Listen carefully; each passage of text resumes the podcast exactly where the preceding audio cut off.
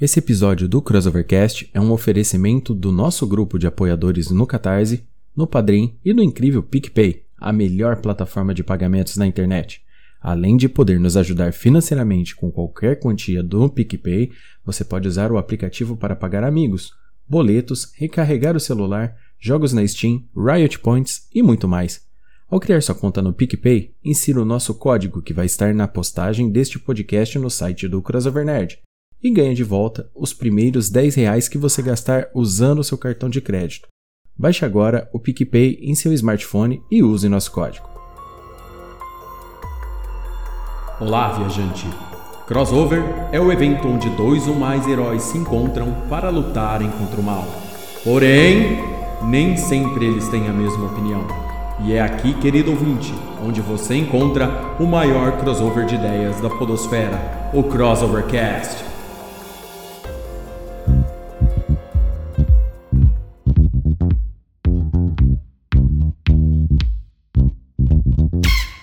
Olá, sejam todos bem-vindos a mais um Crossovercast, o podcast com crossover de ideias que faz parte do site www.crossovernerd.com. Eu sou Léo Palmieri e nessa noite vamos falar sobre os maiores vilões do cinema. E para falar sobre esse assunto comigo está ela, nossa engenheira civil, Andressa Palmieri. Boa noite a todos. Bora falar dos bicho-papão, né? E também hoje está conosco nosso engenheiro químico, Pedro Fusaro.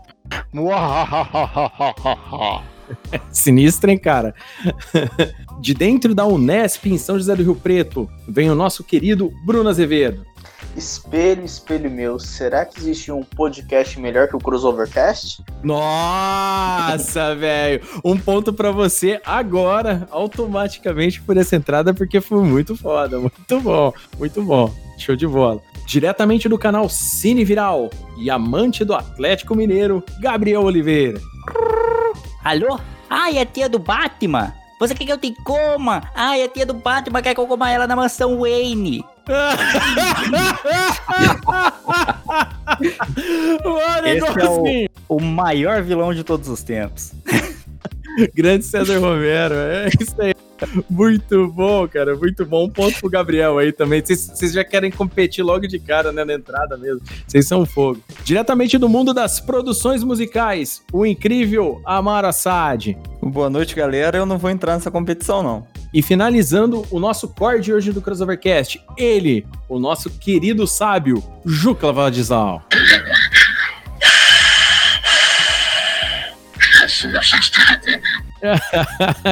Darth Vader macabro, na né, área. Muito macabro, Darth Vader na veia aí. Muito bacana. Se você quiser saber os nossos vilões prediletos, querido ouvinte, fique aí e não vá embora.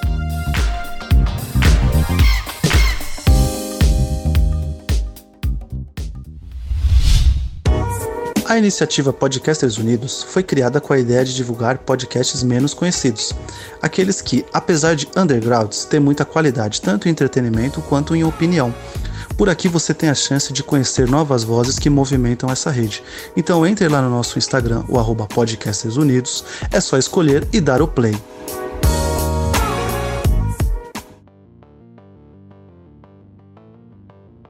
É isso aí, querido ouvinte. Hoje vamos falar sobre vilões de filmes live action, né? Não vai entrar animação, não vai entrar nada desse tipo. Hoje faremos um só sobre filmes live action. E se a galera gostar desse episódio, vamos fazer depois um sobre animes, um de games. Fala aí, depois vocês deixam aí pra gente e a gente faz. Então vamos lá, vamos chamar o Silvio Santos, nosso querido Silvio Santos, que está em todo o Crossovercast aqui, para fazer o sorteio de quem vai começar falando o seu vilão.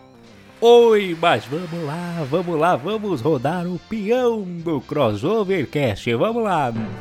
Quem será? Quem será que vai dar o primeiro pitaco, o segundo pitaco, o terceiro pitaco, o quarto pitaco aqui no Crossovercast? Ai, meu Deus, tá parando, tá parando. Parou! Aí é com você, Leonardo. É isso aí, Silvio, muito obrigado. Então, quem vai começar falando o seu vilão aqui hoje nesse crossovercast é Andressa Palmieri. Vamos lá, Andressa, qual é o teu vilão aí que você acha mais foda aí, o mais, mais terrível, mais maquiavélico? Olha, é uma escolha muito difícil, porque existem vilões muito bons aí na praça, né? Bom no sentido ruim, né? Mas enfim. É, dá pra entender. Eu acho que um vilão muito barra pesada foi o Jigsaw dos Jogos Mortais, assim. O filme é um psicológico muito pesado, te faz refletir sobre, assim, o íntimo da, do ser humano mesmo, até que ponto você é capaz de, de, de deixar abrir mão dos seus, dos seus, assim, da, da sua moral, do que você acredita para sobreviver, assim, eu, acho que ele é bem reflexivo, o filme todo, eu gostei muito, principalmente dos primeiros, que eram, foram para mim os mais interessantes, depois ele deu uma perdida, mas o cara foi, assim, muito, é um gênio, né, estilo, é um vilão muito mal, psicologicamente falando, sem contar toda a, o sangue no, envolvido. É, o Jigsaw é complicado, né, porque ele é aquele famoso vilão que a gente fica pensando, cara, não é que ele tá certo, não é que faz sentido o que ele tá falando, deixa a gente meio, meio em. põe à prova, né? Os valores morais. Até porque toda vez que ele pega a pessoa que ele tá querendo fazer de vítima lá, ele joga pra pessoa: ó, se você assumir teus problemas aí, as paradas aí, você vai se salvar. Mas o problema é que os equipamentos que o cara criava era um negócio absurdo, né? Então, é, ele não é vilão, não, antes de mais nada. Vamos começar aí, porque ele é um cara justo, ele é um ótimo engenheiro, antes de mais nada. E ruim a Amanda e o, o policial lá, que eu esqueci o nome dele lá, mas também que é irrelevante, porque ele é péssimo. Mas o cara é um gênio, cara. E a franquia é maravilhosa. E esse cara aí não é o vilão, ele é o herói da história. É, tudo depende do ponto de vista, né? Porque se é um cara que te põe a refletir sobre você mesmo, é praticamente um psicólogo, né? Não, é definitivamente o ponto de vista, porque a, a, a solução, inclusive, pode estar atrás do seu olho. Verdade, cara.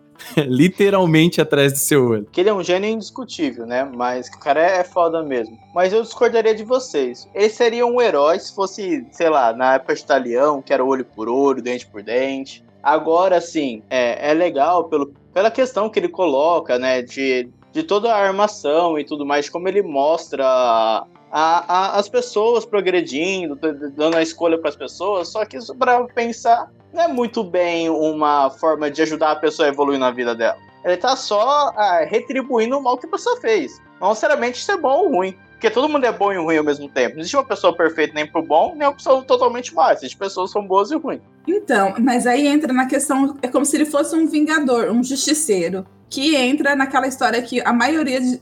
Maioria não, tem bastante super-herói, né? Heróis de, de quadrinhos aí que são, na verdade, justiceiro. É aquele lance também do tipo, é pagar com a mesma moeda, que é um, acho que um sentimento intrínseco do ser humano. Devolver na mesma moeda o que passou, alguma coisa assim. Levando, levando nesse, nesse contexto, né? Levando nesse contexto, a gente pode, a gente poderia falar que, por exemplo, caras como o Justiceiro mesmo, que a galera gosta aí nos quadrinhos aí, tem até a série, também seria um vilão se a gente fosse fazer, porque tipo, ele tem um código de moral. É, só que é meio deturpado, mas ele tem um código de moral também. O problema é como você faz. Teria vários outros jeitos de você chegar para uma pessoa e mostrar os erros dela né? Não colocando ela num maquinário absurdo que vai. Eu, eu, lembro que teve um. Eu não sei qual dos jogos mortais que tem uma máquina que parte a pessoa pela costela, velho. É um negócio absurdo aquilo lá, cara. Então, tipo assim, tudo bem que ele tem esse código dele, que ele tenta fazer moralmente, mas é, aí eu concordo com o Bruno, né? É, no olho por olho, dente por dente, também não seria o, o melhor jeito de você explicar para alguém que ela errou na vida e ela tem que espiar os pecados dela numa máquina absurda aí, que, que vai te esquartejar, entendeu?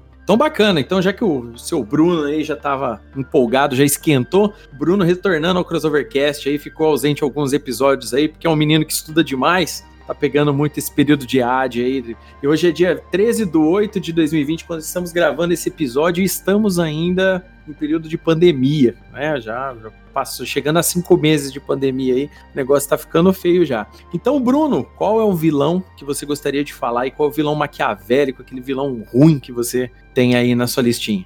É, eu vou falar de um vilão assim que pra cheirar ser muito difícil, mas é muito icônico no cinema, que é o Lord Voldemort. Quem a gente não pode falar o nome, né? foi um vilão que marcou aí a franquia do Harry Potter, que tanto nos livros quanto no cinema, né, fez muito sucesso. É, tem muitas frases dele que ainda as pessoas tomam de efeito, né, frases bem famosas. É ele meio mal pelos outros, né, porque ele mesmo faz muita, nem quase aparece um filme direito, né. Ele mais contrata o povo para fazer as coisas para ele do que ele fazer, mas Isso que é um líder, né? Delega as coisas pros outros e aí fica só, leva o, o- o mérito da coisa. É, ele fica com a fama, né? É, demorar. é, quantos filmes foram? Sete, oito, né? Pra, pra derrotar o cara, é, quer dizer que o cara é foda, né? Se vocês forem parar pra pensar. Não, mas ele demorou uns quatro filmes pra aparecer, né? Antes nem falavam o nome do cara. E também pela lore, né? Do universo Harry Potter, eu acho que, que ajuda a contextualizar muito, né? E tá famoso até hoje, né? É, livro vendido, bonequinho, jogo. É, é, é muito lucrativo pra Disney, né? A franquia do, do Harry Potter hoje. Muito bacana a lembrança do Lord Voldemort aí. Então vamos lá, Gabriel Oliveira, e você, meu querido, qual, qual que é o seu vilão aí que você quer trazer pra gente hoje aqui? Cara, meu vilão, um dos meus favoritos, é aquele que é onipresente, onipotente, onisciente, ele é quase um semideus da Matrix, é o agente Smith. Ixi, esse, esse é tenso. Esse é brabo, velho, é um dos... Conhecido, conhecido na versão brasileira como Agente Silva. Isso aí, é aquele vilão que dá uma certa raiva, porque o cara é imortal, praticamente, sabe? Então é um, um dos meus favoritos. Cara, Ah, e sem contar que ele traz umas belíssimas críticas sociais. Cara, o pior é que se você parar pra pensar, né, o, o agente Smith ele entra perto daquela parada do Jigsaw, né? Quando ele começa a falar e você põe pra pesar o que ele tá falando moralmente falando, começa a fazer sentido pra caramba, cara, do jeito que ele fala, né? E, Sim, e é sim. muito legal, cara. O Matrix é um é uma franquia foda, velho. Ma- Matrix tem, tem, tem tudo de muito bom, fora que o agente Smith, além dele saber fazer Kagebunshin, né, do, do Naruto, né? Ele também luta Kung Fu pra cacete, né, velho? É, é um negócio muito absurdo, velho. Eu concordo. Eu gostava, é, assim, é um tipo de vilão que dá raiva, né? Que o cara dropa do nada, aparece sempre pra estragar as paradas lá do- dos, dos, dos heróis. Ele, ele é bem foda, assim. É, o que eu acho muito legal do Agente Smith é que foi a primeira vez que a gente viu no cinema mainstream, né? Alguém com poderes estilo Akira, vamos falar assim. Ah, Né? verdade. Que também é o caso do, Neo, do Neo depois no final do. Mais pro final do, do primeiro filme, ele também fica com esses poderes. Até então, o único exemplo que a gente tinha bom disso era aquele filme Scanners. Nossa, nossa, ótima lembrança, Aí- cara. aí é Scanners é, referência. foda. Aqui tem cultura. Aqui Ah, tem Scanners é cultura. foda, velho. Classicaço dos anos 80 aí, cara. Nossa. Tipo, Fora Super Cine. Scanner, Scanner Cop, também é muito bom. Porra. Muito bom, cara. O Agente Smith, ele, ele é foda, cara. Ele é bem legal. Na verdade, o conceito do agente, né, dentro do dentro da Matrix já, já é uma parada muito legal, um atrativo muito muito louco pro filme. Mas o agente Smith em si, que é aquele que conseguiu se libertar do próprio sistema da Matrix dentro da Matrix, é muito foda também, cara. Eu acho muito louco esse vilão aí, cara. Ele foi muito bem pensado, né? As irmãs Wachowski, porque agora não é mais irmãos Wachowski, eles são irmãs, né? Eles são transexuais. é, tiveram ótimas ideias com, com relação a, a- aos agentes, cara. Muito bom mesmo. Vamos lá, Pedro Fusaro. Vamos lá, meu querido. Fala aí pra gente o seu vilão, um vilão aí bem, bem maquiavélico da sua listinha aí. Ah, eu não posso deixar de citar o vilão que queria um resgate pra Terra tinha um milhão de dólares. Essa enorme quantia. Dr. Evil. Que eu não, eu não tanco de jeito nenhum o fato de que ele queria só um milhão, velho. É um personagem muito foda do Dr. Evil, cara. Sim. Antes de mais nada, eu, eu sei que ele é o menino lá, tá? Só queria colocar isso aí, tá? Menções honrosas também pro Homem do Membro Dourado. Nossa, né, velho? Ai, cara, Austin Powers é foda, cara. É, é um desenho pastel, é um desenho, é, é um filme pastelão pra cacete. Mas é, é bem legal, cara, porque a, a forma, né, o clichê, eles ficam. É tipo o filme do Tarantino. Enche de clichê de um monte de coisa, né? E, e, e quem tá ligado, assistindo sempre filmes aí diferentes, acaba pegando esse monte de referência. E o Dr. Evil não, não é diferente disso, né? Ele ficou bem famoso, ele é caricato pra caramba. Só ele tem um mini-min, né? Que é a Não, miniatura. especialmente, se você, especialmente se você conhece os filmes do James Bond, né? Que a maioria das piadas são relacionadas ao James Bond, é muito bom. piadas são boas pra caramba, cara. Você tem aquela piadas com coronhada de James Bond, aquela que todo filme de James Bond ele toma uma coronhada na cabeça e desmaia, cara. É muito engraçado isso daí, cara. Eu gosto muito da, daquele é, o Mustafa, que é aquele cara que morre, sabe? Que ele ah, cai. é, é verdade, pode crer. o Dr. Evil joga ele pro negócio de fogo, aí, tipo, pega fogo, parece que ele morreu. Aí eles vão voltar à reunião e ele interrompe: Meu Deus, eu tô com a pele toda derretida, alguém vem me ajudar, por favor? Aí ele fica gritando o que ele tá passando. É muito bom, vou mandar aqui entenderem. Show de bola, cara. Muito bem feito. Bem lembrado aí o Dr. Evil pelo Pedro aqui do Austin Powers. Então vamos lá. Amaro, e você, meu querido? Manda aí um vilão maquiavélico pra caramba aí pra gente. Então, é. Falar do Jason, do, do Michael Myers, aquele outro. Do Fred Krueger, a gente bota também nesse bolo aí é o, o Chuck e toda essa galera aí. Tem alguém que eu esqueci, o Leatherface e esses maravilhosos filmes de terror que não dão medo, mas que são profundamente é, é, e forçadamente splatters. E. Cara, não tem muito, nem muito a, a dizer, cara. É sessão da tarde purinha e é, é filme bom, cara. Não tem jeito. Bom, eu acho que, que essa lembrança foi bem legal, né? Porque é difícil a gente não falar de vilões hoje, né? E não colocar. E alguém não lembrar do Jason Voorhees, por exemplo, do Sexta-feira 13. Alguém não lembrar aí do Fred Krueger, do, do Hora do Pesadelo. Não lembrar do Michael Myers do Halloween. Leatherface, né? Do, do Massacre da Serra Elétrica. Isso é um padrão de, de assassino, né? Serial, com, com uma máscara ou com alguma característica que acaba marcando, né? Desses todos, eu ainda acho, no caso, né? O Brinquedo Assassino um pouco é, diferente do, de- desse padrão, né? Mesmo a história sendo muito mais tosca que as outras, né? E, e, ó, vou te falar que nos anos 80, quando saiu esse filme, a galera ficou com muito medo, cara. Que na época de escola, molecada falava muito, né? A gente não podia ir no cinema assistir esse filme. Né? mas os adultos em casa, de- nossa, comentava desse filme pra caramba. Até a primeira vez que esse filme foi passar na tela quente, né? Eu acho que, que lá pro 88, 89, 90, não sei, eu não consigo lembrar, talvez o Juca lembre, mas eu não consigo lembrar certinho quando foi passar na Globo esse filme, no começo ele dava, ele dava aquele pavorzinho. Eu, eu reassisti, é, então, eu reassisti esses filmes aí, coisas uns dois, três anos atrás, eu peguei esses filmes para dar uma brincada, eu re- acabei reassistindo. E então, eu acho que já faz mais de seis anos, porque o, o Aquiles é, não tinha nascido. Quando eu, eu fiz uma maratona, eu assisti todos os brinquedos assassinos, cara, e, e a parada só vai piorando, você tá ligado? Mas com relação à a, a vilanesa desses caras, a gente sabe que eles sempre voltam, né? É uma característica deles. Eles sempre voltam. O cara tá morrendo, é, a, a galera mata ele sempre de forma diferente, é, põe fogo, dá choque, picota. O pessoal lá no, na hora do pesadelo, todo mundo combina de não sonhar com o cara ou sonhar que tá todo mundo derrotando ele. E a parada é, sem- sempre volta. Então, no final das contas, você pode ver que todos esses filmes têm mais de quatro. É, é, quatro, quatro episódios, né? Tipo, sexta-feira 13 foi até, foi até o, o, o 10, 11, sei lá. É, Jason X no futuro que os caras fizeram. Depois fizeram Fred contra Ja- Fred versus Jason. Então, cara, é, no final das contas, é esse, esse tipo de vilão com, com uma máscara, serial killer, que mata aquela loirinha que grita pra caramba no cinema, no dentro de uma, de uma casa no meio da floresta, acabou ficando muito comum. Cara, é só citar aí que você falou do Chuck. Chuck não é nada perto do boneco do fofão que vinha com uma adaga.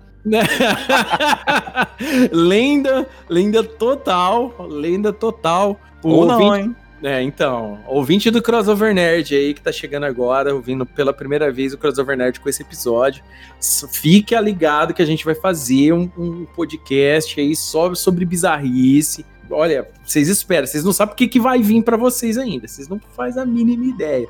Essa do boneco do fofão dava medo, hein, cara? A galera ficava com medo, cara. Isso daí acabou ficando muito famoso no final das contas, né? Aí era a boneca da Xuxa, a boneca da Mara Maravilha que matava à noite, era daquele jeitão, entendeu? Um contexto, uma parada legal que eu tava lembrando aqui do Jason é. Cara, todo filme do Sexta-feira 13 ele mata alguém transando, né, cara? É- Sempre tem aquele casal que a hora tá morrendo, morreu já três, quatro amigos, eles resolvem transar. Do nada, eles falam, ah, vamos transar. Morreu os amigos aí, a gente não sabe onde eles estão, mas vamos transar, entendeu? Vou transar. E o Jason mata geralmente, né, empalando os dois ao mesmo tempo, né? Vocês lembram disso aí? Não, é porque é uma cena muito bonita, né, cara?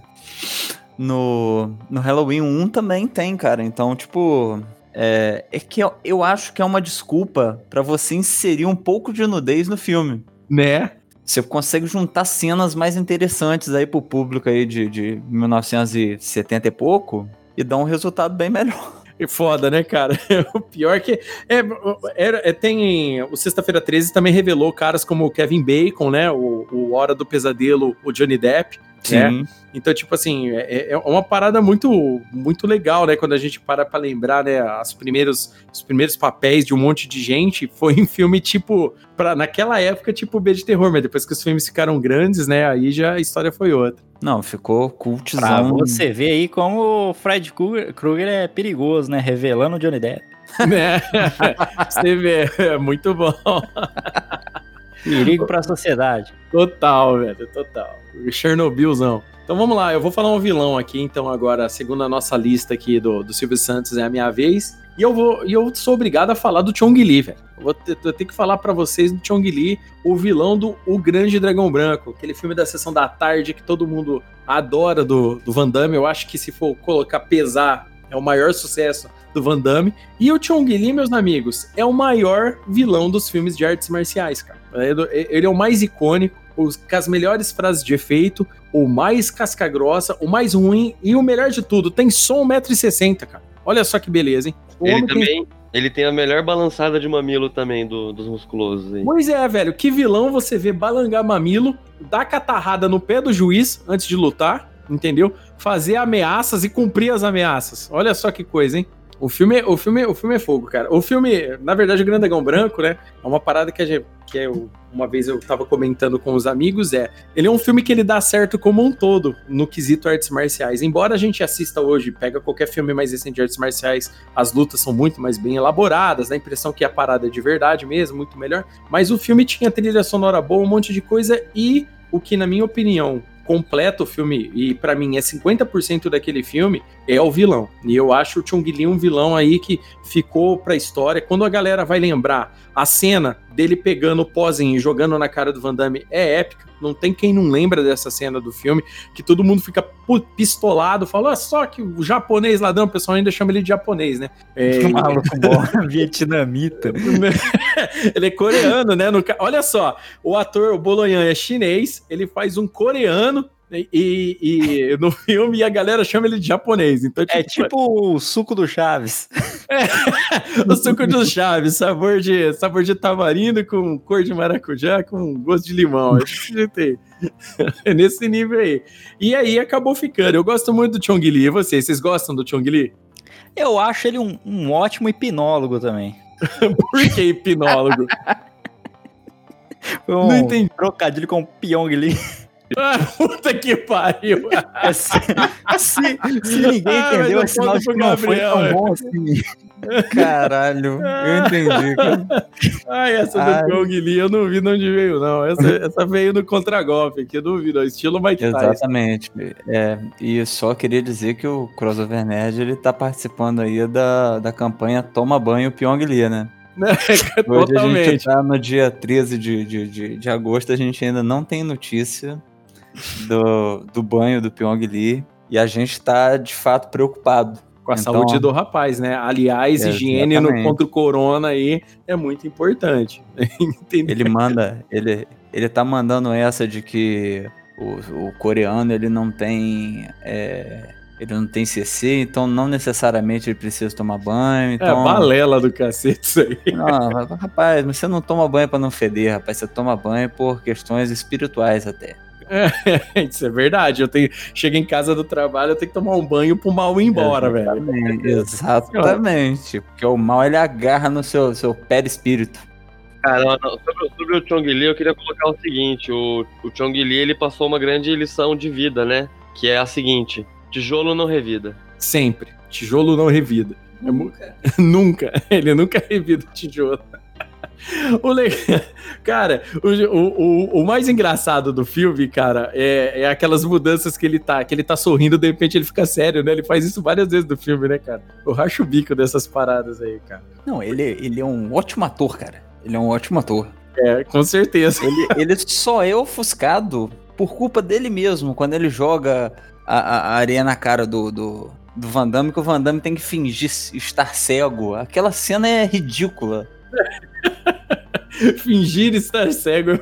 É, não, aquela cena é ridícula do início ao fim, mas ele, ele passa aquela dor, aquele sofrimento ali. e com as mãozinhas esticadas assim, rapaz, o Van Damme é muito bonitinho, ele parece um boneco. É uma coisa incrível. Naquela época lá, o Van Damme tava no shave, cara, era fogo. Então vamos lá, Juquinha, qual que é seu vilão? Aí, um vilão ruinzão aí que você gostaria de colocar aqui na roda pra gente. Cara, o vilão que eu vou falar, assim, é injusto eu falar que ele é mal demais. Porém, a gente pode fazer a lista que vocês quiserem aí de vilões do cinema. Ninguém supera esse cara. Ele é o grande vilão da história do cinema. Ele é, ele é o grande vilão da cultura pop. Ele é o grande vilão da humanidade, velho. É o Ed Macedo? Não, não.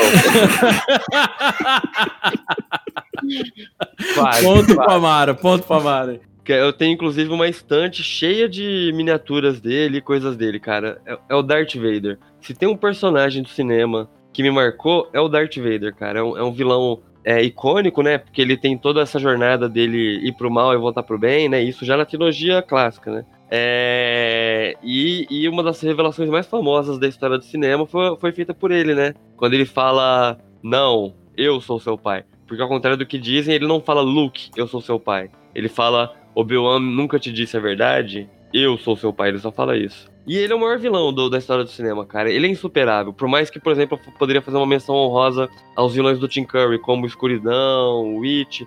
É, o Darth Vader é insuperável, na minha humilde opinião. O Darth Vader, é, na verdade, é, além dele ser o vilão da cultura pop, porque é, é- é inegável. O, o pessoal pode colocar vários vilões aí sempre, mas quando a gente fala assim, ó, fala um vilão do cinema, a cada 10 pessoas, 9 vai falar o Darth Vader primeiro. É muito difícil não, não saber o quão importante o Darth Vader é. E tem uma coisa, pra galera aí que curte Star Wars, é, só dos filmes e ainda não conhece como esse mundo foi expandido, ele, esse filme foi expandido para livros e quadrinhos e, e, para várias mídias. E existe um, um, um- um ocorrido com o Darth Vader que, no meu ponto de vista, o torna não só um vilão tão foda, mas também um vilão muito poderoso. Ele é poderoso. A força no Darth Vader é um negócio muito absurdo. É- Ele ele é incrivelmente poderoso. Existe um quadrinho do, da Star Wars. Eu não. Agora o Leonardo não vai lembrar nessa hora da noite qual que é.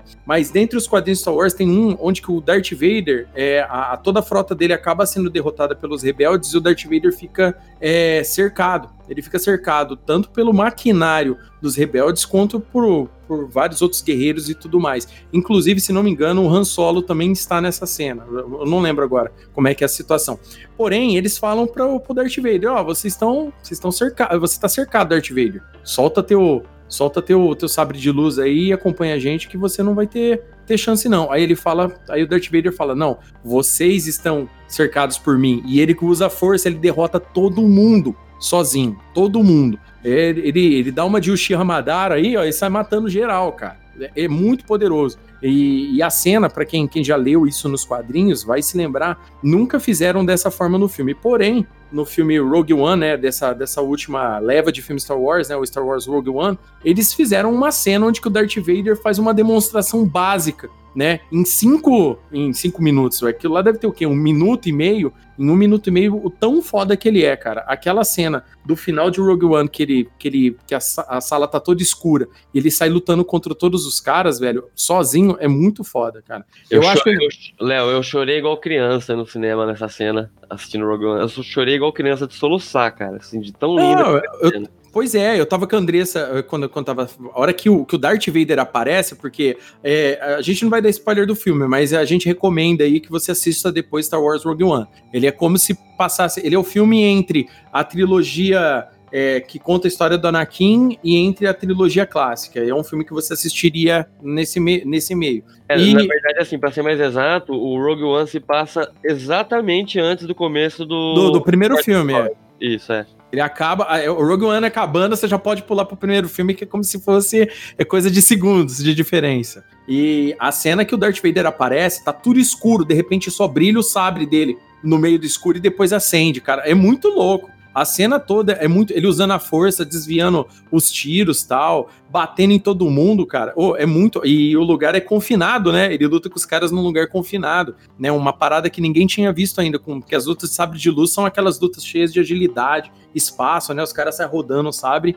E, e foi muito bem coreografado essa cena. Ô, aí. é, Léo, eu sou obrigado a fazer o. A, a te corrigir, você me desculpa. Mas no Império Contra-Ataca, pode- no Império. Contra-Ataca, aquela a luta derradeira onde o Vader corta a mão do Luke, ela começa no espaço fechado, na verdade, que é na câmera de congelamento em.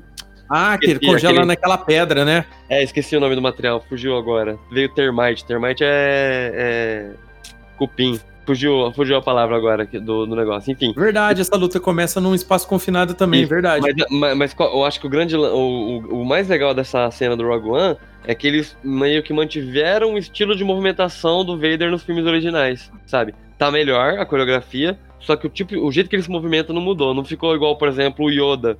O Yoda, quando você vê a- o prequel, ele parece um- uma bola de ping-pong pulando, sabe? Verdade. Não fizeram nada absurdo assim. Esse quadrinho, esse gibi que você falou, é o Vader Down, chama. Saiu Vader Down, é. Saiu no Brasil como Vader Down também. Acho que era pela Marvel. Aqui no Brasil, acho que foi Dark Horse que lançou. A Dark Nossa. Horse lançou também o- uma outra série muito boa de quadrinhos do Star Wars, que é a Império do Mal, cara. Esse, esse é foda, velho. É uma trilogia, é- ou uma. Me desculpa, é uma nonologia. São nove, nove Edições. é, edições. E ele conta a história depois da trilogia clássica. Isso que seria hoje o, o os novos a nova trilogia que surgiu, ela veio pra substituir essa história que já existia, que é o Império do Mal. Que inclusive o lance do Palpatine voltar é, é do Império do Mal que eles pegaram a ideia.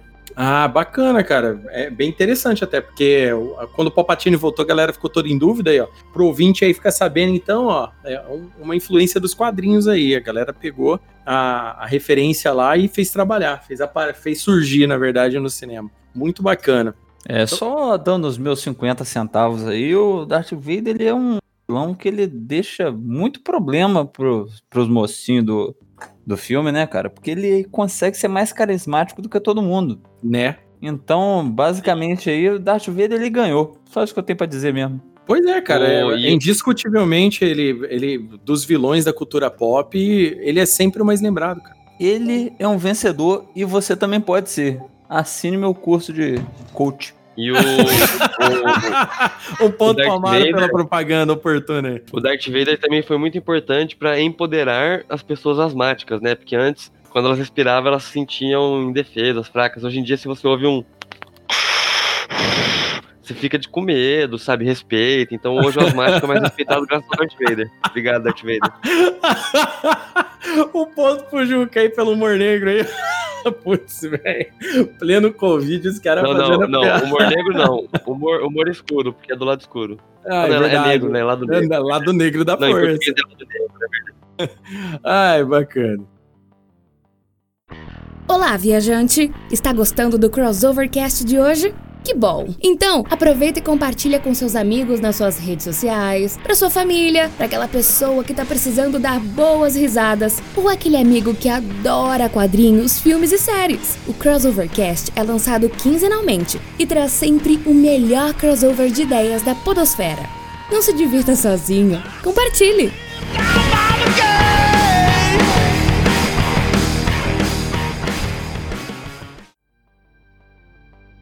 Então vamos começar mais uma rodada aqui de, de vilões aí. Então voltando novamente aí na rodinha aí, Andressa, fala aí mais um vilão aí da sua lista aí de vilões aí que você gostaria de, que você acha que deve estar na nossa lista aqui de hoje. Não fugindo do tema de vilões sombrios e psicológicos, né? Acho que eu já assisti muito filme desse tipo. Eu queria lembrar do nosso querido Hannibal Lecter. Hannibal Lecter. Aí, Querido não, né? É- é- a gente fala de forma pejorativa isso. Ah, não sei. Eu acho que é, é o, mesmo, mo- é o mesmo motivo do Jigsaw. Assim, é um cara dentro da loucura dele, faz sentido o que ele fala e ele começa a, a- mexer com a cabeça das pessoas, a, a pôr as pessoas a pensar fora da caixa, a pensar em mudar os paradigmas.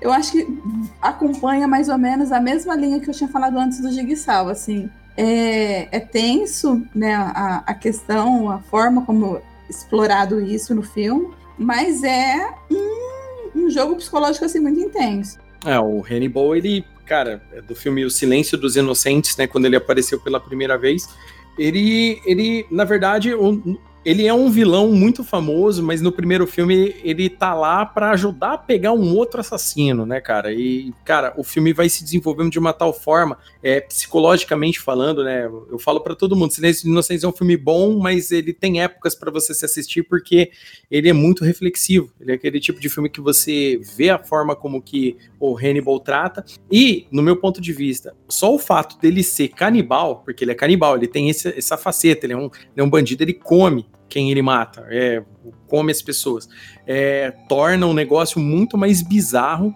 do que parece. Alguém aí tem alguma coisa pra falar sobre o Hannibal também? Hello, Paris. Eu Opa. não acho esse negócio de comer gente tão errado assim. Depende do sentido, né? Pelo amor de Deus. Ai, cara. Cara, mas o, a Judy Foster também foi, foi muito boa nesse, nesse, nesse filme, né? No caso. Mas o Anthony Hopkins, ele demonstrou, não só nessa vez, mas eu acho que esse papel, pra mim, é um dos papéis do Anthony Hopkins mais, mais im- importantes para a carreira dele. E eu acho que é o mais impactante, que a interpretação dele deu toda a diferença, né? E toda a forma como o filme foi feito, aquela parada, aquele negócio deles colocarem ele preso com, com focinheira, né? É, dá, todo mundo lembra da, desse, desse aspecto do filme. Então eu acho que o Hannibal, ele, ele, ele tem que estar na lista aqui sim, e é, e é muito bacana mesmo. Agora uma pergunta. É assim, o, o Rainbow, ele é um vilão, né? Se fosse Sunball, seria o, o herói? É, como é que é, cara? Não entendi. Não, eu sei, eu sei que é um trocadilho, é que eu não peguei a referência, mas eu que é Ah, trocadilho. Rainbow! Ah, Rainbow de. Chua, Rainbow aí é-. Puta que É pra pariu, galera que Bruna. fez o Open English. Um ponto pro Depois Bruno eu aí pelo trocadilho. Como diz o Thiago Ventura, essa piada é pra poucos. Esse, pra poucos. Esse trocadilho aí é só pra galera aí que fez o básico 1 do Open English aí. A gente não, vai- né, Amara? A gente não vai falar da Lura, porque a Lura não patrocina a gente. Então, sai pra lá, Não, Lura. A gente não então. quer saber. Não patrocina, nós não fala aqui.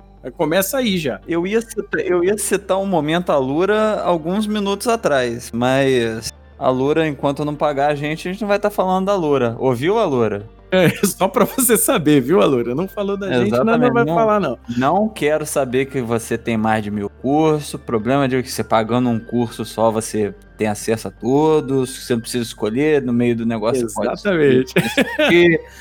Problema seu, Lura. Ai, cara, muito bom. Bacana. Então, a Andressa escolheu aqui Hannibal Lecter, do Silêncio dos Inocentes. Bruno, meu querido Bruno Azevedo, vamos lá, sua vez agora, mais um vilão aqui da nossa lista do Crossovercast de hoje. Então agora a gente falou só de vilão, vilão. Vamos falar uma vilã clássica, não só do cinema, mas dos desenhos.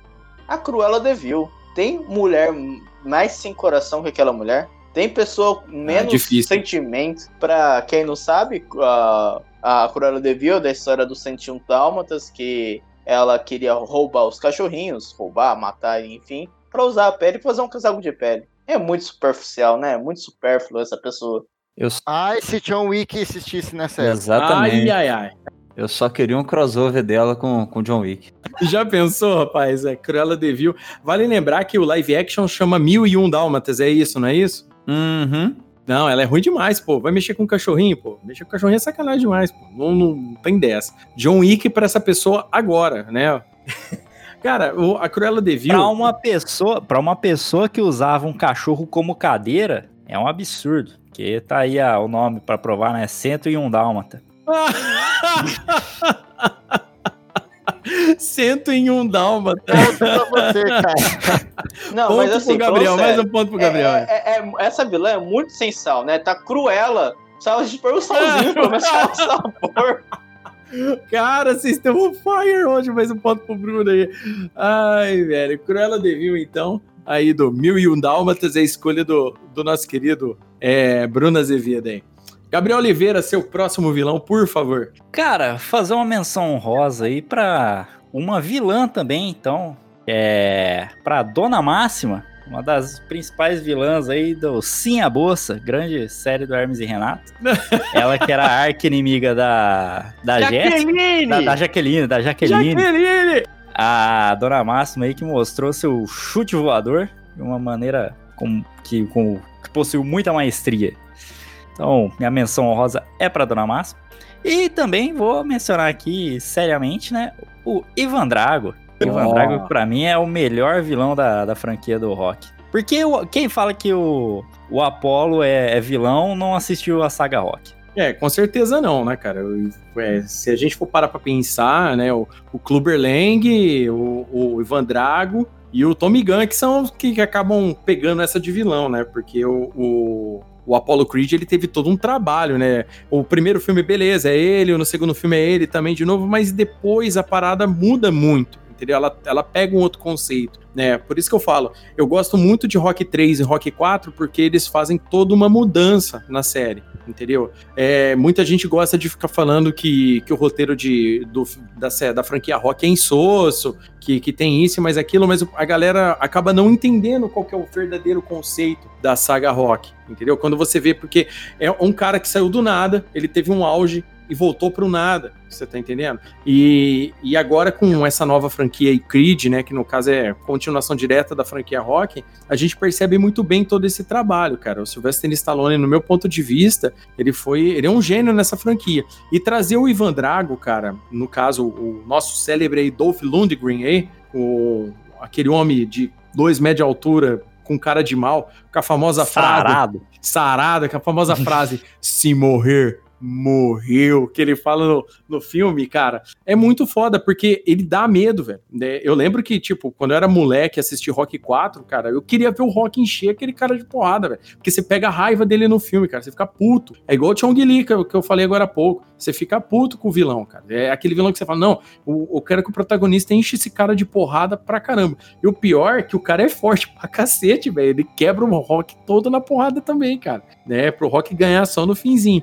E esse vilão, cara, ele ficou pra história, né? Hoje em dia, quem não lembra do Ivan Drago, quando fala de todos os filmes do Rock, entendeu? A galera sempre lembra, em sua grande maioria, do Rock, 4, é, do Rock 4 por causa do Ivan Drago, cara. Bem, bem lembrado esse vilão aí. Alguém aí quer comentar aí alguma coisa sobre, sobre Ivan Drago? O Ivan Drago também, né? O Rock 4, ele é um grande símbolo do daquela disputa ideológica da Guerra Fria, né? Que se dava Ah, é verdade. americano. É, lógico que já foi bem, bem já perto do final da União Soviética, mas era dentro daquela, dentro daquela ideia de Estados Unidos contra, contra o comunismo, blá blá blá, que eles não eram humanos, que ele era uma máquina, né? Tipo isso. É legal, né? É aquela parada, né? É um filme americano, uma narrativa americana, né? Então eles, tipo, coloca todo aquele aparato, como se o cara fosse uma máquina de guerra tal e tudo mais lá. E, e- e tem todo esse conceito, né? Bem lembrado pelo Juca, porque é, quem assistiu o filme, às vezes um- um- uma pessoa muito nova hoje vai assistir o filme, embora às vezes talvez saiba o que foi a Guerra Fria, é a, ali você vê não só uma disputa do, do que acontecia na Guerra Fria normalmente, né? Tipo assim, de todo aquele contexto ideológico, como também como é que eram feitas as narrativas. Quando você assistia um filme americano daquela época, era sempre russo levando bala, sempre russo se dando mal tal, e tudo mais. Segundo ouvi dizer, dizem que no cinema russo da época era tudo o contrário, mas eu nunca vi um filme russo pra ter certeza disso. Mas, Mas, mas na Rússia, o filme que assiste você, cara. Exato, velho. A Rússia é tão foda que na Rússia o filme assiste você. Bem lembrado, cara. Muito bacana, cara. Então aí, Ivan Drago, a escolha do Gabriel. Vamos lá, Pedro Fusaro, vamos lá, mais um, um vilão aí da sua seleta pra, pra nossa lista do Crossovercast hoje. Ah, um, um vilão que não pode faltar nessa lista, que é tão icônico quanto o próprio Darth Vader, é o Joker, o palhaço, o Coringa. Eu, eu sou o Joker, eu sou o palhaço. Tô ficando velho, meu pinto não sabe mais. essa aí é pra, essa daí é pro ouvinte que já viu aí a Feira da Fruta no Google. Então, pra entender essas piadinhas que a gente tá fazendo, tem que ir lá e digitar no Google Batman Feira da Fruta. Assiste, assiste longe do papai e da mamãe, tá? Tem bastante palavrão. Depois você vai entender essa piada aí do Joker. É, e vamos aí, Pedrinho, por que, que você acha que o Coringa tem que entrar nessa lista? Co- De qual, primeiro de tudo, qual versão do Coringa você tá falando pra gente? Eu acredito o Coringa caótico de Heath Ledger, ah, que seria a forma final do Coringa, né? Em que ele realmente causa o caos e é aquele ser totalmente aleatório que é o que faz ser um dos maiores vilões do Batman. Porque o Batman pode enfrentar qualquer um. Ele abre mão do combate contra o, o Zaz ou qualquer outro, porque ele não sabe o que, que o Coringa pode fazer. Tanto o Coringa pode matar o Robin, como dar uma ajuda para ele. É, o, o, Coringa, ele, ele, ele é um personagem, né, muito, assim, vai muito também dos roteiristas, né, que acabam trabalhando ele. No caso, é, esse que você citou, que é do filme Cavaleiro das Trevas, né, do Christopher Nolan, de 2008, o filme, é, esse, essa versão do Coringa, né, esse Coringa caótico, insano e totalmente randômico, acabou entrando para a história, tanto do cinema quanto ah, dentro, sacudiu inclusive o mundo dos quadrinhos, né? Porque querendo ou não, a gente já tinha visto, para quem lia quadrinhos até aquela época, a gente tinha visto várias versões do Coringa. Só que a gente não, nós não tínhamos visto ainda uma combinação de, de, de vários aspectos do Coringa em um só era o Coringa psicopata junto com o Coringa insano, junto com o Coringa randômico, menos o Coringa palhaço, embora, né, ele, ele fale as, é, tipo assim, ele não era aquele conceito palhaço do Coringa. Ele era o conceito bem psicopata. Vale lembrar que essa trilogia do Nolan, né, que contém esse filme Cavaleiro das Trevas, era, ele foi feito totalmente para humanizar não só o Batman, mas também ele humaniza um pouco mais os vilões. Então, eles fazem uma forma onde que o vilão pode ter o conceito do Coringa normal dos quadrinhos, mas ele não é tão viajado quanto nos quadrinhos. E, no meu ponto de vista, tem várias cenas épicas desse, desse, desse Coringa. Ele foi muito bem feito pelo Heath, pelo Heath Ledger, né?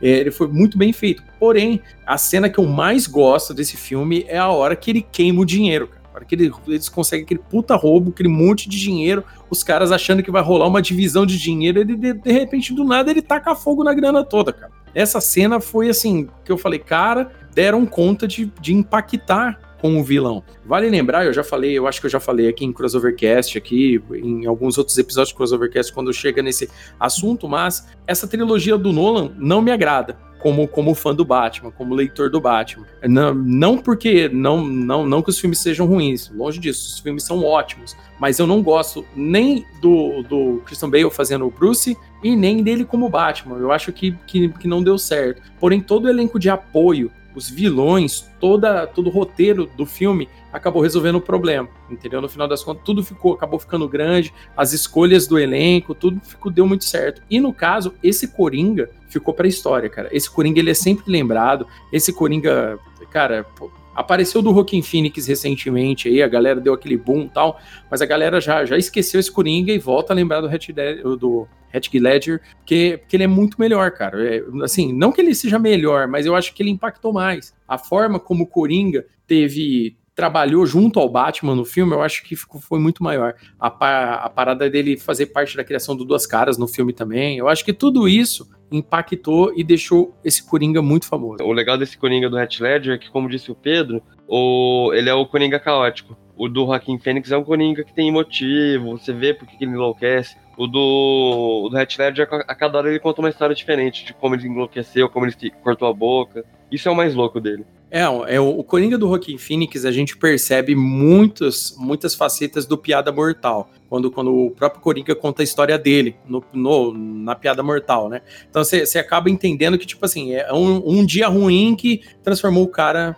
naquilo que ele é. Sim, mas, mas Léo, lembrando que não existe uma origem oficial do Coringa, né? Até ele, hoje não. Até, até hoje, hoje, não. E nem essa aí do, do Piada Mortal é, é, pode, pode ser uma mentira do Coringa, né?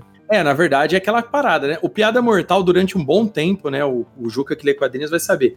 É, durante um bom tempo, né? Piada Mortal não fez parte do cânone do Batman, né? Durante um bom tempo, até porque ele aleja a Bárbara Gordon. Durante, e no final ele tem aquele final ambíguo, né? Será que o Batman mata o Coringa no final? Como é que termina? Então, durante um bom tempo, ele não fez parte da cronologia. Passou-se o tempo depois, eles colocaram o Piada Mortal na cronologia, entendeu? Do, do Batman como um todo, e, e, ele passou a fazer parte. Só que ao mesmo tempo, quando quem lê o Piada Mortal consegue entender que o Coringa tá contando uma história como ele já contou ela várias vezes diferente para alguém. E isso foi transportado pro filme. Isso daí eu achei muito interessante também. Muito legal essa, essa lembrança aí do, de como o Coringa age, sabe? De como, de qual esse modo operandi dele. É, o caos que ele traz, como ele quer trazer toda, toda, toda a bagunça dele, é muito legal. Show de bola aí. O nosso vilão aí, o Joker, o palhaço. Eu só colocando aqui, só colocando aqui que o, o Coringa do, do o Joaquim Phoenix é, é um esse filme é um filme de drama, né, cara? É um filme de, de origem, pode-se dizer assim. Sim. E o, o do menino do Inception lá do Nolan, ele já é um, um- um- um- um- uma parada mais escalada, já é uma parada mais caótica. Então, e tipo, você disse que, que de fato não é um bom filme do Batman. Eu não considero, sinceramente, um filme do Batman, porque o. O Heath Ledger, ele rouba a cena completamente. Tipo, você, se pensar em cenas desse filme, você vai lembrar do Coringa, tu não vai lembrar do Batman, tá ligado? Fato. Então, cara, não tem o que falar. É a melhor. É a melhor. Pode não ser o melhor filme do Batman, como eu concordo, mas é a melhor personificação de Coringa que já teve e não vai ter mais. Tirando, lógico, o George Leto, porque ele é lindo. Então vamos pra próxima. É, bacana. Então vamos lá, Amaro. Você então já manda um vilão aí. Mais um vilão aí pra, pra compor nossa lista de hoje aqui do Crossovercast. Cara, é. Deixa eu ver. Um vilão, cara, que eu, eu não considero vilão vilão. Eu tenho um problema gravíssimo com, com isso. Talvez eu seja psicopata, mas o Bill. do que o Bill, cara. Porque, coitado, cara, o filme já é pra matar ele. Pô, mas o Bill é ruim pra caralho, velho. É ruim pra caralho, mas, porra, o que, que ele podia fazer na posição dele, né, gente? Deixar a moça vazar, deixar a moça casar, deixar a moça ter o filho que tava na barriga. Não, casamento nem sempre é uma boa ideia. Será que. Será. Pô, bem pensado, hein? Esse é um filme do Tarantino. Será que no final das contas ele queria salvar a noiva do casamento? Do- da, da instituição do matrimônio? Será que era isso? Será que a gente tá- tava sendo enganado pelo Tarantino até agora, cara? Só quem contratou um advogado pra divorciar que sabe o que ele.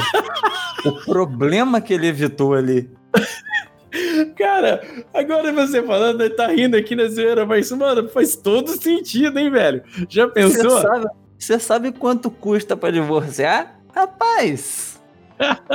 é uma porra, rapaz. É verdade, cara. Eu, eu não tinha pensado por esse lado. Agora, ó, ó, isso que eu falo, gente. Aqui no Crossovercast vocês estão conhecendo talentos como Gabriel, Amaro, Juca. Primeira vez vocês estão vendo esses caras no Crossover Nerd, hein? Não quero ninguém falar assim, ah, o cara descobriu o cara na internet. Não, o cara apareceu pela primeira vez no podcast, aqui no nosso Crossovercast, que esses caras é genial, velho. Eu falo. Não, eu, eu não tinha pensado nisso, Amaro. Passou batidaço, batidaço total. Agora você falando, não sei se você falou mais na zoeira ou não, mas faz muito mais sentido do que parece. Rapaz, zoeira? Hum, Espero que você nunca precise disso, vocês dois aí. Não, não, Deus me livre, para que Deus me livre, mas, mas, rapaz, é complicado. É complicado. Eu já tive uns dois ou três momentos ali no, no direito ali, eu já vi cada situação terrível. A gente já. Ai, ai, ai. Overcast direito. Então, é. Não, cara, mas é, é complicadíssimo. E. E o Bill tava certo, cara. Não deve casar, não. Aquela menina, ela é muito revoltada. Extremamente revoltada, né, cara? Cara, o filme que o Bill, ah, o o Bill, no caso do Tarantino 1 e o 2, é, é, são filme, é um filme de referências, né, no caso. É, eu já tinha comentado isso num passado aqui. É, o, o- Tarantino, ele gosta muito de fazer filmes uti- se utilizando das influências que ele sempre teve é, com, de, de roteiristas que ele gosta muito, de, de, de diretores tal e tudo mais. Então, o, o que o Bill é uma salada de, de, de clichês de filmes de artes marciais, de séries de artes marciais. Né? E, e o vilão, né, nada mais, né, quem faz o Bill é o David Carradine, né, que, que ficou famosíssimo no mundo inteiro com o seriado Kung Fu, que é uma série é, famosa é, com relação a artes marciais. E, e foi muito bem, e, tipo, o filme é cheio de coisa, cara, tem a parada das espadas Hanzo, que é uma referência ao famoso é, ninja de Iga, Hattori Hanzo, que tem no Samurai Shodown, para quem querer, para quem é mais novo aí. Então, tipo assim, é, tem, tem, tem muita referência. E o Bill, cara, é muito ruim, velho. Que o, o Bill, ele era o líder de uma equipe de, de, de assassinos, né?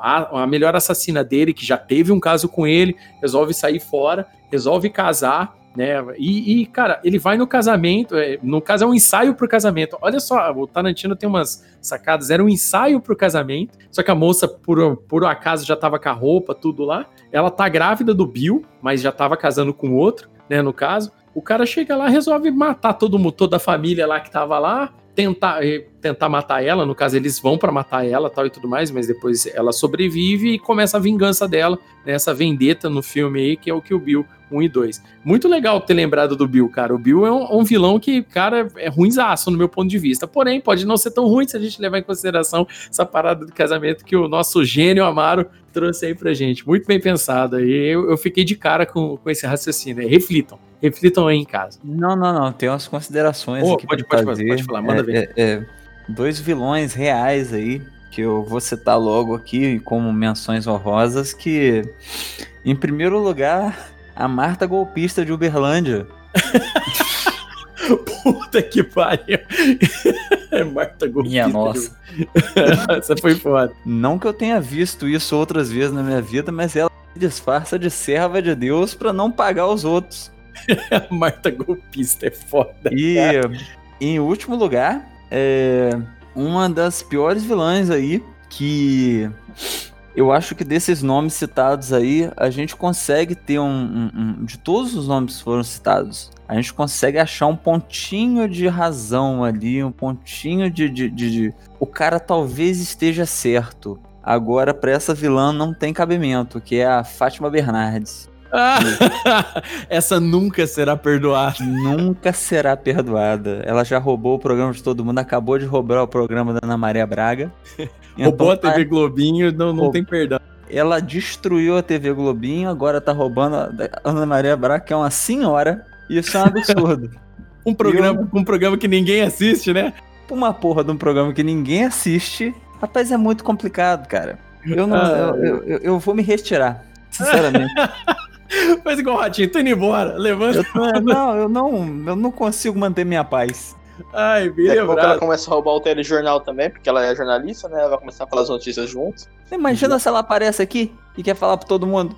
Já pensou, rapaz? Ela aparece aqui. Falando em Kill Bill também, ela teve, né? Teve um episódio do, do, do programa dela que ela começa, né? Estilo Kill Bill, né? Dando, usando a katana. Vocês já viram essa parada? Depois vocês colocam aí no Puta Google aí. o Não, põe aí. Fátima Bernardes Kill Bill. Só você pôr aí, vocês vão chorar de rir com essa porra aí.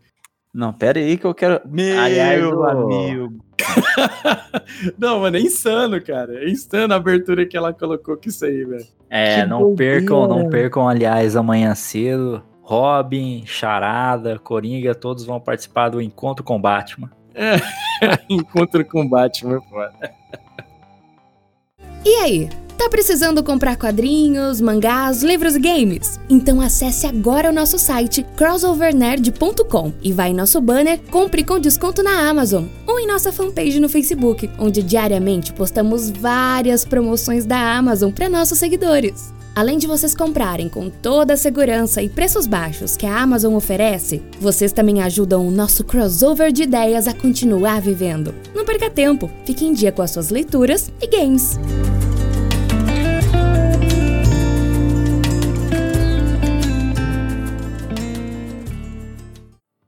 Vamos lá, é, voltou minha vez então. É, o vilão que eu vou falar aqui é um vilão que é chato pra cacete. Toda vez que a gente lembra desse vilão aqui, a gente lembra ele, dele não só dele ser ruim, mas dele ser muito chato, cara. É o T-1000 do Exterminador do Futuro 2. Cara, esse android, eu acho que ele entrou pra história como uma parada, fala, gente, nada mata essa porcaria, ele só morre no fim do filme, na última cena do filme, porque dá muito trabalho esse, esse, essa parada. Ele tomava tiro, ele derretia, é, tentou congelar ele, ele voltou normal. É, Exterminador do Futuro 2 é um filme que fez muito sucesso, tem trilha sonora do, do Guns N' Roses tal e tudo mais. Não é meu filme predileto, eu, eu ainda prefiro o primeiro do, dos filmes do Exterminador e de filmes do, do Schwarzenegger, eu já falei aqui que eu prefiro o Predador, que eu acho muito mais louco. Mas esse filme do Exterminador do Futuro 2 fez muito sucesso. Né, foi um daqueles blockbusters absurdos mesmo, é, com, com um, um valor astronômico de orçamento tal. O Schwarzenegger no auge dele, o Guns no auge dele, tá, tudo no filme combinou para dar certo. E para coroar o filme, para o filme ficar completo, precisava de um vilão. E cara, esse Android, eu acho que de toda a franquia, todos os outros vilões que vieram depois, todos os outros Androids que vieram da franquia, é sempre uma versão trabalhada do, do T-1000, tipo, uma versão diferente do T-1000. Ou seja, originalmente o T-1000 ele é mais foda, entendeu? Ele, ele é uma, uma atualização muito absurda do que era o T-100, que era o, o, o Android que era o Schwarzenegger primeiro. E aí, alguém lembra do T-1000? Tem boas lembranças do T-1000? Ele tem umas orelhinhas top. Jason Patrick, grande ator, grande ator. É, inclusive, é, aquele, é, quando a Sarah Connor dá tiro de 12 nele, quebra aqueles buracões, sabe? Sim. Aquilo não é CGI, cara, aquilo lá é próprio, os caras faz mesmo aquele efeito. Eu vi um vídeo do making off da cena. É, lógico que o buraco em si já é CGI, mas aquela, aquela, aquele relevo que surge quando ele toma o tiro é um, é um prop que eles fazem lá. Muito foda, cara. Os efeitos especiais que fizeram pro T-1000 foram inovadores, né? O filme é, do- é de Sim. 91, não é? 1991. 91, 91. Então, cara, inovador, cara. Do Tron, que foi, sei lá, 88, foi o Tron pra, pra isso aí, cara. Puta, é um salto gigantesco, cara. E o T-1000, e- ele é aquela, aquilo que o Léo falou, ele é implacável, nada para ele. Tem uma cena muito famosa do Terminador 2, quando eles estão fugindo de carro. Aí o T-1000 começa a correr atrás do carro, ele pula e engancha a mão, né? E tenta subir no carro com ele fugindo no carro. Vocês lembram dessa cena? Até que tem uma cena no Simpsons que o Homer tá muito amigo do Flanders. Aí o Flanders tenta fugir quando o Homer chama ele pra jogar golfe. Aí ah, o é verdade. tá correndo atrás do carro e, e prende o, o, gol- o taco do golfe, igualzinho o T-1000. É demais, cara. Aquela cena que ele pula de moto da janela, aí do, da moto ele bate no helicóptero, aí ele vira líquido, invade até o, o helicóptero e mata o piloto do helicóptero. Cara, que, que vilão é esse, cara? O cara é foda, velho. Ah, tem a parada também dele se transformar em outras pessoas, né, cara? É uma parada assim que, que ele era muito implacável mesmo, cara. É, é- você falou, você usou a palavra também- correta. Não só se transformava em pessoas, como ele se transformava no chão. É, cara, não. Cara, é- era um, ele era problemático. Ele, ele é um. um você, você assiste Exterminador do Futuro 2 e fala, cara, como é. Você, pra quem tá assistindo na primeira vez, a- a- o meu pensamento na época, eu falei, cara, como é que vou matar esse cara? Como vou matar isso? Porque é, tiro não tá resolvendo. É, hidrogênio, tudo quanto é coisa eles tentaram e não tá resolvendo. O que, que vai fazer agora pra dar um jeito nesse cara, cara? Muito bom. E o ator é muito, muito famoso, cara. Ele ficou, acabou ficando bem famoso depois desse filme aí também, cara. Agora, eu vou falar pra vocês. O nome dele é T-1000 porque ele é um gato. Porque se não fosse, seria Telate. Puta que pariu. Como que é? É que foi muito ruim, Andressa. Foi muito ruim. Desculpa, desculpa quero ofender, mas foi muito ruim. Mas eu também não tenho o melhor, então não posso julgar, né? É Combo Breaker. Perdi a referência, desculpa. Ah, o- enfim, a mensagem que eu quero passar é que na questão de ter humildade, né? É melhor você ter 100 do que ter mil. Foi horrível também, tá vendo? Pra- Tem humildade. Ai, velho, mais um ponto pro Juca aí, mais um ponto pro Bruno aí, pela tentativa de piada aí pra cada um Tem que ser aí. menos um pra cada um. Foi... Vamos lá, vamos lá então, Juquinha. Vamos lá, o último vilão da lista hoje aí, o último vilão da nossa seleta lista do Crossover Nerd de hoje aqui, do Crossover Cast. Bom, o outro vilão do cinema aí marcante, que apesar dele ser um vilão mais recente na história do cinema, ele com certeza já entrou pra, pra história do cinema, que é o Thanos. Apesar de eu ser um fã de DC, eu reconheço que o Thanos da saga da saga dos filmes da Marvel ficou perfeito. O Josh Brolin, né? É Josh Brolin que ele chama, né? Isso. Um ótimo ator, sabe? Ele, ele fez um trabalho muito bom. O jeito que foi inte- integrado a interpretação dele com CGI é, ficou super real, ficou mesmo uma representação do que, que era o Thanos. E, e, o- e é um vilão que tem um objetivo muito humilde, né? Só matar metade da população do universo, né? Então ele é um vilão que acho que merece ser citado no- na nossa lista. Detalhe, ele quer matar metade pra que metade sobreviva, senão ia morrer todo mundo, né? Então ele quer Tudo salvar, em perfeito balanço. Aí, ó, ó como muda a narrativa. Ele quer salvar metade, na verdade. quer salvar metade, porque ah, ia morrer todo mundo aí, ó. É, a É, e história do copo meio vazio, meio cheio, né? É, exato. E o Adolf Hitler não queria matar os judeus, ele queria salvar os alemães. né, levando por esse lado, né? É tudo uma questão de narrativa. É. Então agora, agora eu pergunto, por que que o Thanos não duplicou os recursos em vez de matar a gente? Pra, por que que ele não fez o pedido de duplicar recursos? Por pensado. Quando você tem uma ideia, Não, você você nunca segue pode nela. pedir mais pedido. Pro gênio, você nunca mais pode pedir mais pedido. Não, mas ele É podia isso. fazer isso no único pedido dele, pô. Não, é porque pra baixo todo santo ajuda. Não, é que na verdade, na verdade, Mas o ponto Por que, que ele Vambora. não pediu um milhão de pedidos? não, é que né, o problema todo, o problema todo é que ele não é um cara muito inteligente. É, o cérebro dele não tem muito tutanos.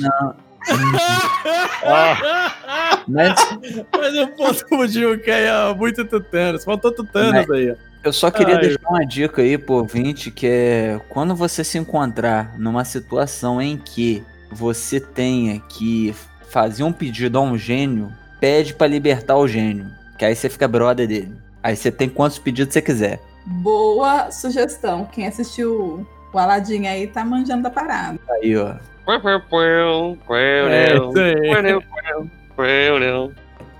Cara, ó, com relação ao Thanos, eu sou obrigado a concordar com o Juca, cara, porque ele foi trazido para os cinemas agora, né? Ele originário dos quadrinhos e tal, mas a representação dele foi muito vilanesca, cara. Tanto a primeira versão dele e depois a, a da outra dimensão, né? Da, da outra realidade que rola no filme Vingadores Ultimato. Não vou ficar dando spoiler aqui porque o filme é meio recente.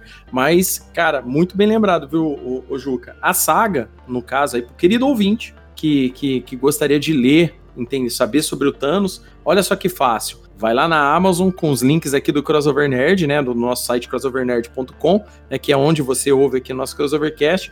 Vai lá, digita lá Desafio Infinito, entendeu? Que você vai pegar a, a saga aí que o Thanos utiliza aí a, a manopla do infinito, vai atrás das joias do infinito e dá o famoso estalarzinho de dedos, você vai conhecer essa saga de verdade. Recomendo fortemente aí pro, pro querido ouvinte, bem lembrado. Então vamos fazer aqui uma, umas menções honrosas aqui. Então a gente vai falar aqui primeiro do Hans Gruber, né, do filme Duro de Matar. Eu acho que um cara pra ter vontade de sequestrar um, um, um prédio inteiro, né, que é o Nakatomi Plaza, no Natal, é, é, é muita sacanagem, né? O que ele não contava é que o ex-marido do- da, da mulher que trabalhava no prédio era um policial muito casca-grossa, né? Acho que é um dos filmes mais testosterona total do, do Bruce Willis, no caso. E o vilão, o Hans Gruber, ele, ele é bem ruim mesmo, cara. Ele vai explodir tudo, sequestra a galera tal. Então ele é um vilão, assim, que eu acho que, que, que, que seria legal aqui fazer uma menção honrosa, né? O outro é o Scar, né? Do Rei Leão.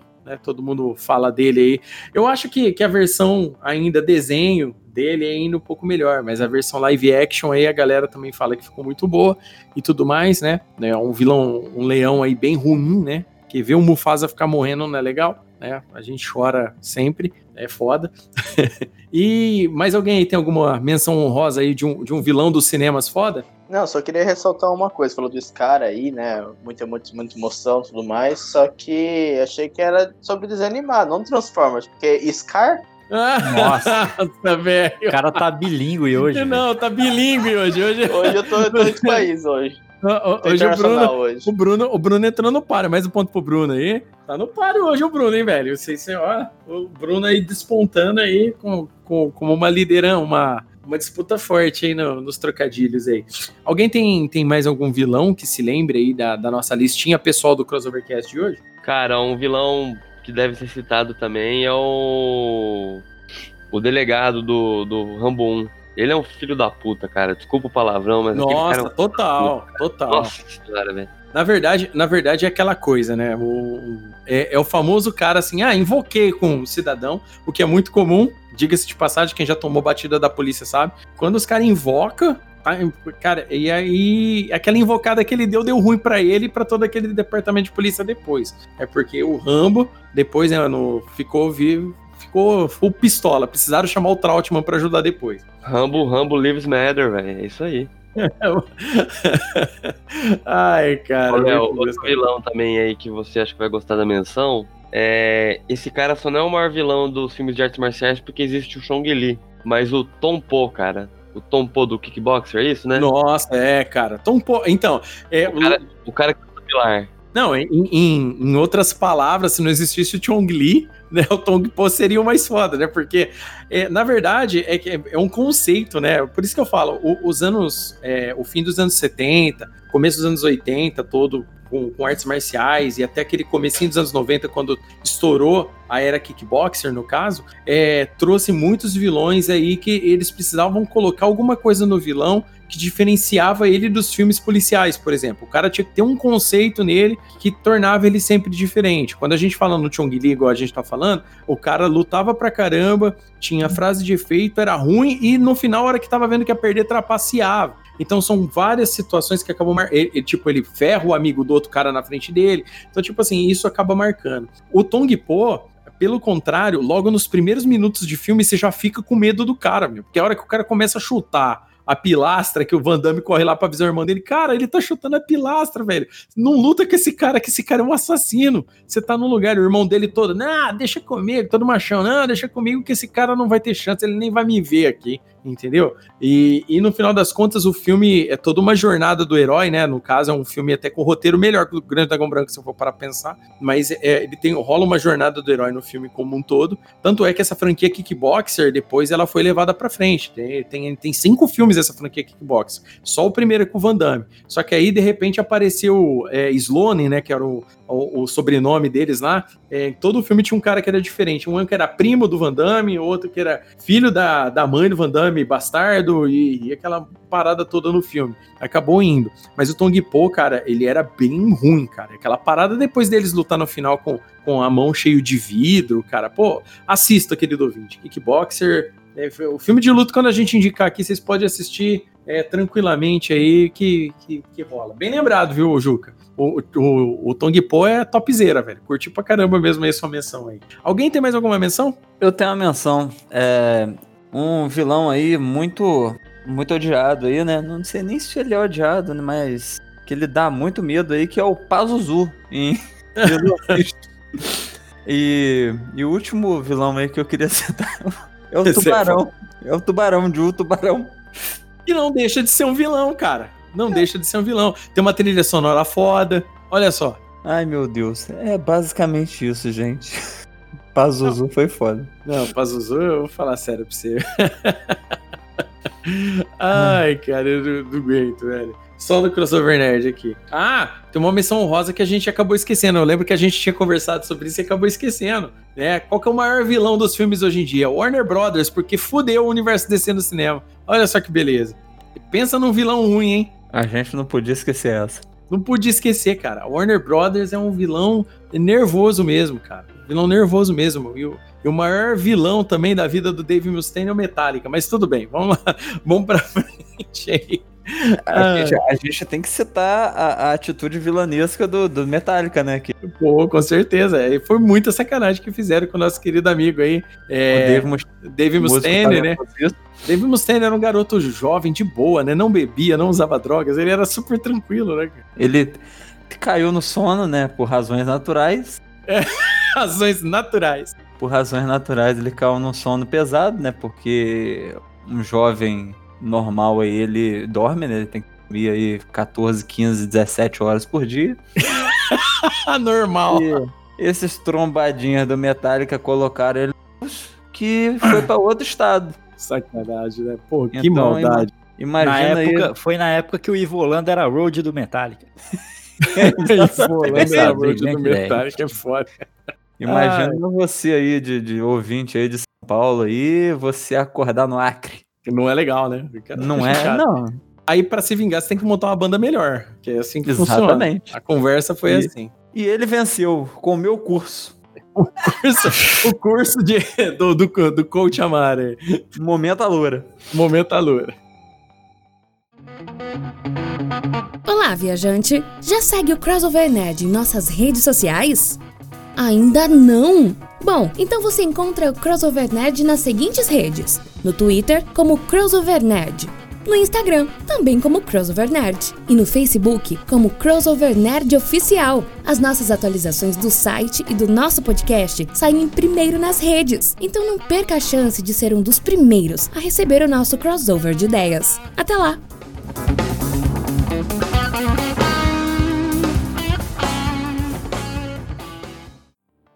É isso aí, querido ouvinte. Se você ficou até agora, você ouviu aí a nossa chamadinha sobre as redes sociais, então não deixe de nos seguir nas redes sociais para ter ser o primeiro a saber quando tiver qualquer atualização, tanto do nosso site crossovernerd.com quanto do Crossovercast. Então, Andressa Palmieri, você aí que falou hoje sobre vilões, aqui a gente conversou, qual a sua consideração final para os nossos ouvintes aí? Dá um tchauzinho para a galera. É isso aí, gente. A gente tem que assistir não só pensando nos mocinhos, mas nos vilão também, que afinal de contas eu acho que eles fazem a gente refletir mais do que os mocinhos. E bora, bora pra frente, que hoje em dia o maior vilão do, do planeta é o tal do Corona, né? Isso aí, grande Corona aí, roubando protagonismo vilanesco esse ano. Mas tem o Ed Macedo. Tem o Edir. Não esqueçam do Edir Macedo, nunca. E a Fátima Bernardes. E a Fátima Bernardes.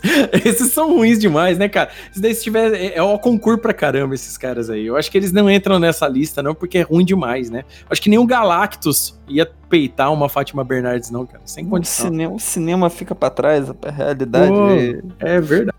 Então vamos lá. Pedro Fusaro, suas considerações finais. Tchauzinho pra galera.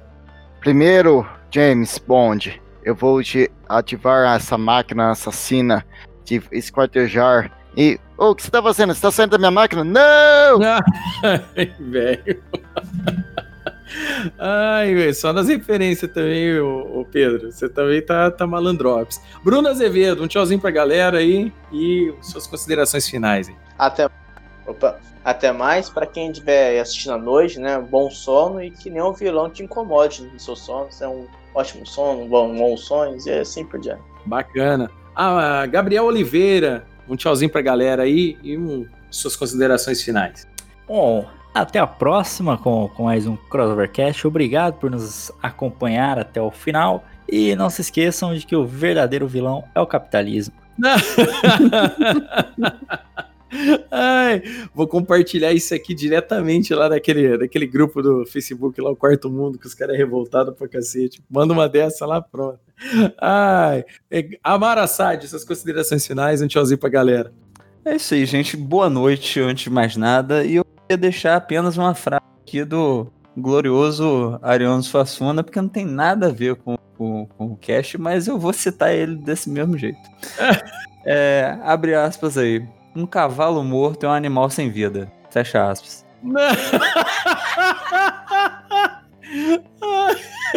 Amaro, mais um ponto pra Amaro aí, finalizando aí. Ai, cara, Juca, Vladislau e você, meu querido, suas considerações finais e tchauzinho pra galera aí. Bom, mais uma vez, muito bom participar do, desse, desse crossovercast. E aquela dica lá que você deu pra quem quiser conhecer mais sobre o Thanos, eu vou dar uma dica também. Se você quiser conhecer mais sobre o Thanos, basta ler Os Novos Deuses da DC, que foi de lá que copiaram tudo, tá? Boa noite e até a próxima.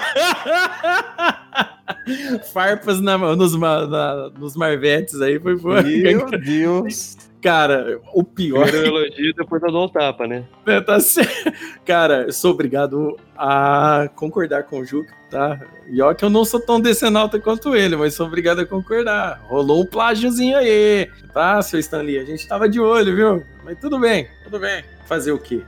Isso acontece. Não, só um adendo aqui. O que, o que ninguém plagiou de. Um não plagiou do outro aí nessa história? É difícil saber. Cara, o pior é que existe, existe uma lista, se, se a gente for falar, isso daí pode virar assunto de um outro cast, mas tem uma lista aí onde que a dona Marvel copiou bem mais do que, do que parece que não. Copiou demais, Sim, até. a Marvel é, a Marvel é safada. Ai, bacana. Então, querido ouvinte, gostaria de falar aqui, então, primeiro, quem ganhou, né, no nosso concurso hoje aqui de trocadilhos e piadas sem graça aqui, que tem todo o Crossovercast, possui o nosso, nosso torneio. Vamos ver quem que é o campeão aqui do Crossovercast de hoje. Vai ser o campeão até o próximo, até o próximo episódio, né, que é a gente começa novamente. E olha só, hein, surpreendendo a todos, Bruno Azevedo é o campeão hoje. Olha só, hein, por um ponto o senhor ganhou do Gabriel. Aqui que, Obrigado, que obrigado. é, o que hoje foi bem disputado hoje aqui. Eu vou, vou falar pra vocês que aqui que eu tô com a barriga doendo de tanto rir hoje nesse Crossovercast aqui, que foi muito bom e, e muito bacana. Então, E querido. o- É, não, mandou bem, mandou bem pra caramba. Não, e o se muita coisa aqui aconteceu em off. E esse em off você só pode ouvir assinando. Boa, Mário, eu não tinha pensado nisso, Mário. O boa. aí, ó. Aqui aí, é ó. marketing, rapaz. Ó, aí, o Gabrielzinho metendo a boca no capitalismo. O capitalismo a favor da gente aqui, pô. Isso aí, ó. É Bem isso aí, pensado, eu hein? sou contra o capitalismo quando eu não sou favorecido. E a- muito bom, muito bom. Não, e a bem gente lembrado, tá- ó, bem pensado isso aí, Amaro. Eu não tinha pensado nessa parada, não. Porque Não, eu e gravo gente- todo o po- o podcast gravado, a gente guarda tudo aqui, cara. Se Não, e quiser ouvir que os re- em off aí, as piadas em off, vai ter que. E a gente tem que revelar aquele plano que a gente tá combinando há muito tempo da gente lançar um mini crossovercast todo dia pra quem assina. Olha, é uma boa ideia. não, não- não tá ruim. Não, não é Eu ruim. não copiei. Eu não copiei isso de lugar nenhum. né? Mas, ó, Vamos lá, querido ouvinte. Sei lá, depende de vocês. Se tiverem. Se, se, se rolar assinatura aí, né, Amaro? A gente pode conversar, né? Ah, você A gente pode porra, se pensar. assinar. a ó, gente.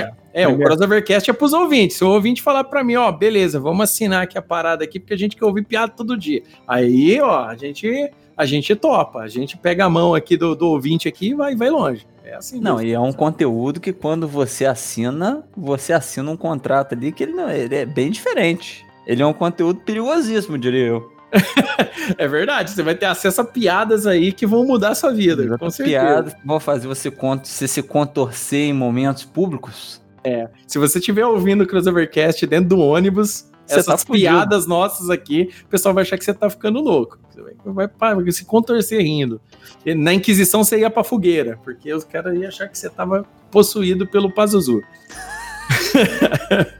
Então é isso aí, querido ouvinte. Muito obrigado por mais essa audiência de vocês. Essa foi a nossa lista de vilões, que são os vilões aqui no caso, que a equipe Crossovercast gosta mais, que acha os vilões mais importantes.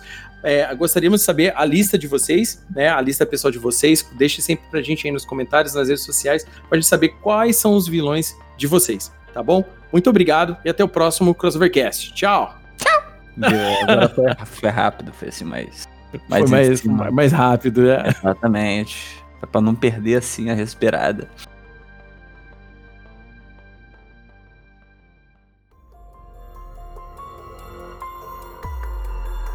Obrigado por ficar até o fim conosco, viajante. Esperamos que tenham gostado de nosso crossover de ideias. Compartilhe com os amigos. E lembre-se, você também é o herói dessa história.